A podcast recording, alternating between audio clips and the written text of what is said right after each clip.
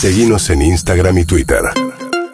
Arroba Urbana Play FM. Bueno, vamos a hablar un tema que despertó muchísimo interés por la cantidad de gente que se anotó con el experimento eh, que se inicia en la ciudad de Buenos Aires para combinar dosis de vacunas de distinta procedencia. Obviamente la dosis de la Sputnik 2 es muy escasa, hay 7 millones de argentinos y argentinas vacunados con la 1 que no tienen mucha idea ni se sabe cuándo va a llegar en la misma cantidad que llegó de dosis 1 la dosis 2 de la Sputnik B. De ahí surge la necesidad primordial para un país como Argentina.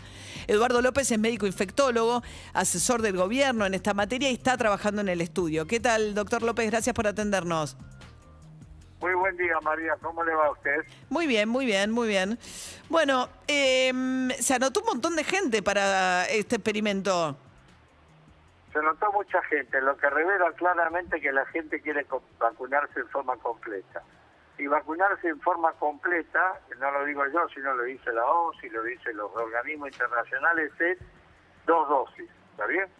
De cualquiera de las vacunas que estemos usando en la Argentina, se requieren dos dosis. Y lo mismo para Pfizer o para Moderna, e incluso las vacunas de una dosis, como Johnson y Johnson y como Cancino, están haciendo estudios con dos dosis. ¿Por qué? Porque la variante nueva que están circulando, no solo son de alta transmisibilidad, sino también presentan la capacidad de evadir el sistema inmune, con lo cual usted necesita una mayor cantidad de anticuerpos. Lo que se está viendo es que con una dosis de vacuna no alcanza en un porcentaje importante para bloquear la enfermedad. Pero si uno recibe dos dosis, fíjese usted que está entre un 89 y un 92% de eficacia para evitar la hospitalización y la forma grave. Con lo cual no hay ninguna duda de la necesidad de vacunar con dos dosis. Claro. Ahora, doctor, si miraba hoy los estudios en, en Israel, donde tienen a más del 60% de la población vacunada con dos dosis de Pfizer, que dice que con la Pfizer baja un 30% de eficacia frente al Delta, o sea, ¿no? Que baja de un 90 a un 60%. Con la primera dosis. ¿No con las dos? No, no, cuando llega a las dos, digamos, eso es para toda la forma de COVID, pero cuando usted lee el trabajo, cuando dice para evitar la hospitalización con dos dosis, la eficacia de la Pfizer, como usted dice, es de un 89 a 92%. Con las dos dosis frente a Delta. Frente a Delta, exactamente. Claro. Bien, pero digamos, a, ver, doctor, hasta ahora la estrategia del gobierno nacional había sido avancemos con la primera dosis a la mayor cantidad de gente posible. ¿La irrupción de Delta y estos estudios cambian un poco la estrategia?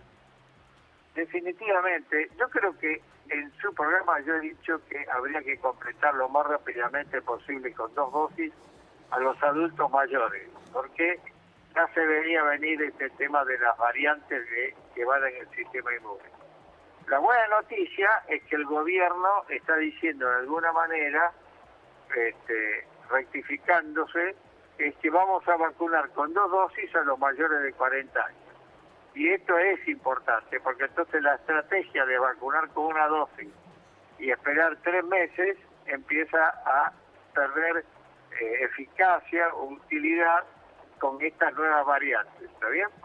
Ahora, ¿qué pasa? Tenemos una enorme cantidad de argentinos que han recibido una sola dosis de vacuna Sputnik. Por lo tanto, este estudio que usted comentaba, que tuvimos por suerte muchos voluntarios que están al Ministerio de Salud de la Ciudad de Buenos Aires, este, va a poder, va a poder este, completar el estudio de ver si con la primera dosis, el primer componente de Sputnik, dando AstraZeneca o dando Cancino o dando Sinopharm como segunda dosis y los niveles de anticuerpos se mantienen en niveles altos. Si es así, esto va a ser, en realidad va a ser el primer trabajo en el mundo que se está comparando Sputnik primera dosis con otras vacunas, ¿no? Por lo menos que yo que yo conozca. Hay algo que se está haciendo Sputnik AstraZeneca, pero todavía no hay ningún resultado. Así que la idea es que en un plazo corto, no más allá de un mes, mes y medio, yo creo que va a ser un mes, vamos a tener resultados para ofrecerle a la, a la comunidad, ¿no? Que no me parece un tema menor. Eh, y, y Sputnik con Sputnik, ¿no, doctor? Decía Sputnik con AstraZeneca o con Cancino con Sinopharm. Sputnik con una segunda dosis de Sputnik del, del primer componente, ¿no? Los datos que tiene el Instituto Gamalea es que los títulos de anticuerpos crecen cuando uno utiliza distintas, distintas distintos componentes, ¿está bien? Cuando usted usted hace eh, primera dosis de Sputnik segunda dosis de Sputnik con el mismo componente, los títulos de anticuerpos son menores, y eso lo, lo dice el Instituto Gamalea, que cuando hace primer componente y la segunda dosis con el segundo componente. De alguna manera, la que más se asimila como plataforma es la vacuna de calcino, porque el segundo componente de la vacuna de calcino es el adenovirus 5 que tiene, este, que es el mismo que el segundo componente que es Sputnik. Pero como calcino todavía no llegó a la Argentina, los informes del ministerio que llegarían a fin de julio, se ha empezado con AstraZeneca y se ha empezado con Sinopharm. Que me parece que es Ah. una que es lógico, ¿no? Es por eso. Claro, porque Cancino hay un contrato, deberían llegar en julio si se cumple, ¿no? Unas 4 millones de vacunas de Cancino, que es la primera vacuna de primera dosis aprobada en la Argentina, solo que hasta ahora no llegó. Exactamente, todavía no ha llegado. La información que tengo es la mía que tiene usted. Claro. ¿no? Nosotros estamos participando en el estudio de Cancino y para que usted vea que hay que estar atento a estas variables y a estos cambios tan impredecibles que tiene este virus, es que Cancino en el estudio va a dar una segunda dosis a un grupo de, de individuos. Ajá. Para ver si la segunda dosis es mejor que una, ¿me entiende? Claro. Estamos hablando con el médico infectólogo Eduardo López, que participa del experimento, eh, eh, ensayo, ¿no? Por ahí experimento suena un poco... Claro. Eh, no eh, quise corregir, María, pero es un ensayo clínico. Está muy bien, tiene razón. No, dije la palabra experimento y dije suena un poco precario, pero sí, no, un ensayo clínico. Está No, muy bien, está muy bien, corríjame. cuento- cuento, no, y le cuento un dato que me parece que no es menor, si bien puede ser técnico. Este estudio clínico está aprobado por un comité de ética en la investigación. ¿eh? Usted sabe que los comités de ética son comi- comités independientes los que evalúan los proyectos de investigación. Y un buen proyecto de investigación, cuando, cuando ocurre en seres humanos, este, por más que sea que uno conozca bien la vacuna, debe estar aprobado por un comité de ética de investigación.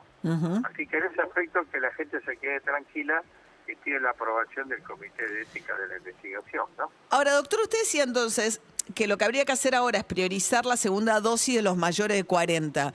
Uno ve que eh, la, ciudad de Buenos Aires, por ejemplo, está avanzando con los eh, 35, 39, digamos ya con los 30, 40, por decir algo.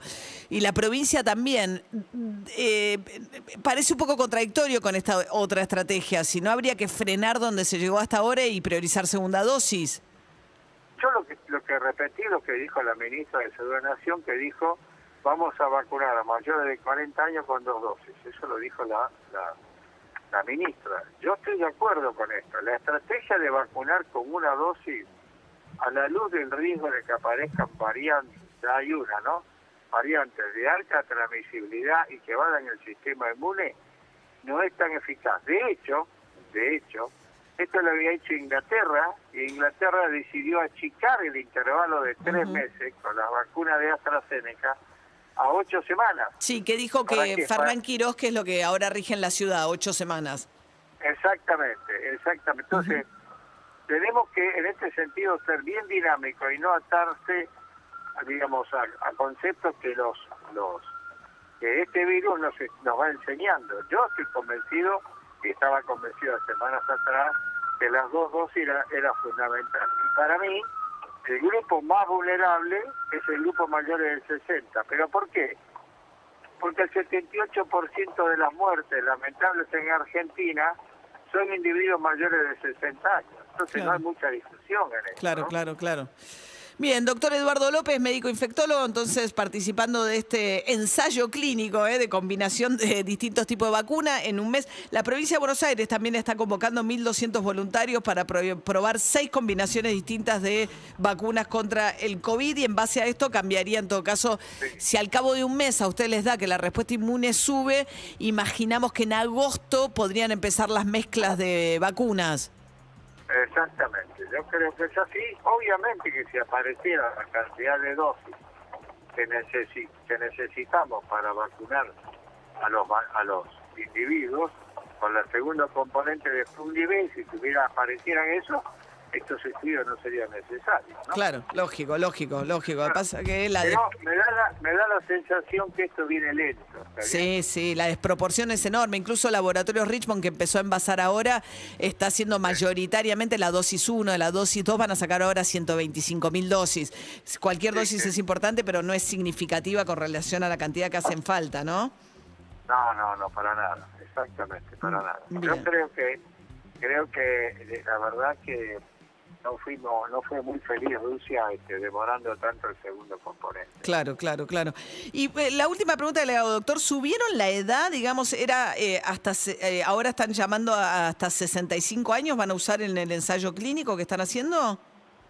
Es una pregunta muy importante. vamos a empezar por a esa edad, pero ya ya hemos presentado, el investigador principal, que es el doctor Ferrante, ya presentó una enmienda al protocolo para incorporar enfermos mayores de 65 años. Eso fue eh, un, dato que, lo reanalizamos y teniendo en cuenta que todavía hay adultos mayores de 65 años con una dosis de Sputnik, la pareció que lo correcto era pedir una enmienda al protocolo, sí, técnicamente, para ampliar la edad de los incluidos a vacunar. Hasta ahora era solo hasta 65 los del ensayo clínico y esto quiere decir que pueden eh, anotarse voluntarios mayores de 65 o ya los tienen?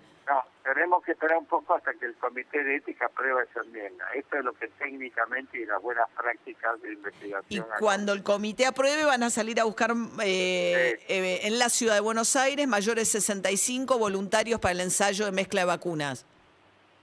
Así es, María. Bien. Así es. ¿Cuándo lo apoya el comité? Bien. Doctor Eduardo López, gracias como siempre por su amabilidad. ¿eh? No, muchas gracias a ustedes. ¿eh? Hasta luego. Era médico infectólogo eh, que está formaba parte del equipo que asesoraba al gobierno nacional. Ahora está trabajando también en la ciudad de Buenos Aires con este ensayo. 8.34 de esta mañana con lluvia, les quiero decir. ¿eh? Cae una lluvia tupida en este momento sobre la ciudad de Buenos Aires. Urbana Play 1043.